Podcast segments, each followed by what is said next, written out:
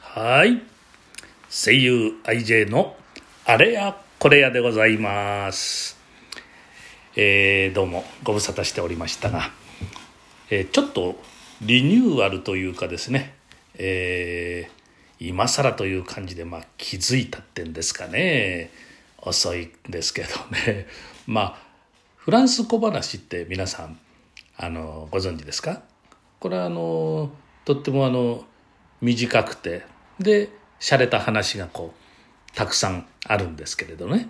まああの今まではこう落語をこう語ったりしてたんですけれど、まあ、落語ってのはあのやっぱりそれなりにこう時間が、えー、かかりましてね、えー、やっぱり20分30分は最低、えー、あったりするのが多いんですよね。そうするとこの12分枠にはなかなかこれ入らないんですね。えー、ですからあのちょっとこれからしばらくはですねこのフランス小話ってのをちょっと語っていこうじゃないかと思う次第でございます。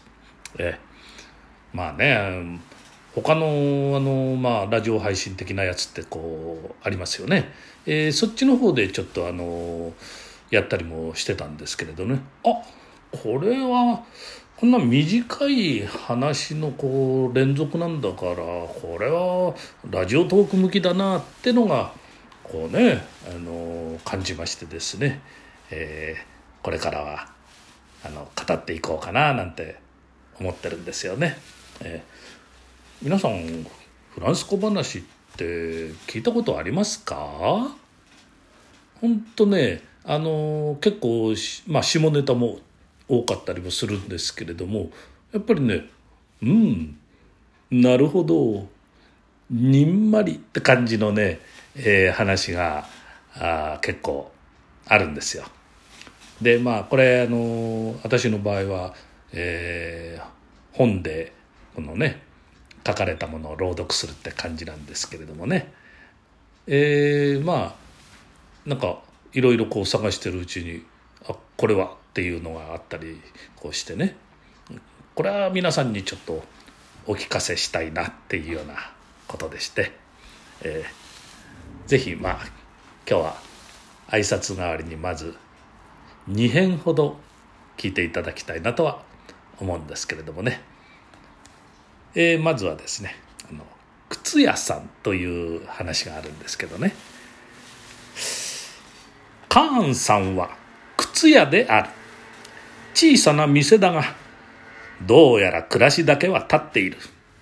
ところが困ったことに、ブロックさんという人がカーンさんの店の右隣に大きく立派な靴屋を開業した。悪いことは重なるもので、今度はサミュエルさんという人がこれも立派な靴屋を左隣に作った。大きな靴屋に挟まれてはカーンさんの小さな靴屋はたまったものではない。一方には、ヨーロッパ一の靴屋という看板。もう一方には、世界一の靴屋という看板が出た。はあ、俺の店はどうしたらいいんだろう。カーンさんは考えに考えた末、店の前に縦看板を出した。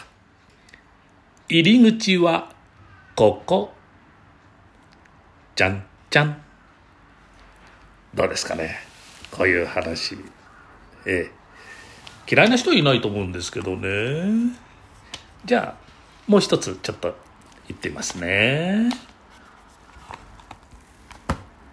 昔、ある王様が屋敷の塀に立ち小便現金と立て札を出した。ところがある日のこと4人の職人が金を犯して悠々と用を足した殿様早速4人をひっ捕らえ庭先に引き出し裁判をした不届き者め以後の見せしめにその方らが罪を犯したその箇所に罰を与える。第一番その方の商売は何じゃ？錠前屋でございます。よしこやつのものをやすりにかけよ。第二番その方は？鍛冶屋でございます。よしこやつのものを金槌で叩け第三番その方はへ、あの、戸棚職人でございます。よしカンナで削れさて第四番その方はあ、あ飴屋でございます。ん？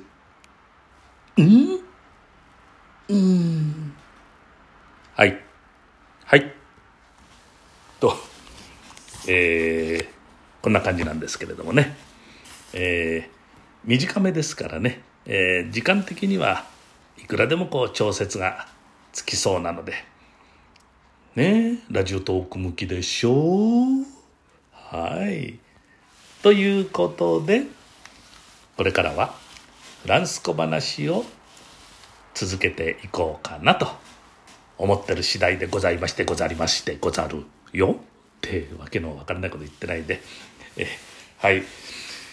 では今後ともどうぞよろしくでございます。お後がよろしいようで。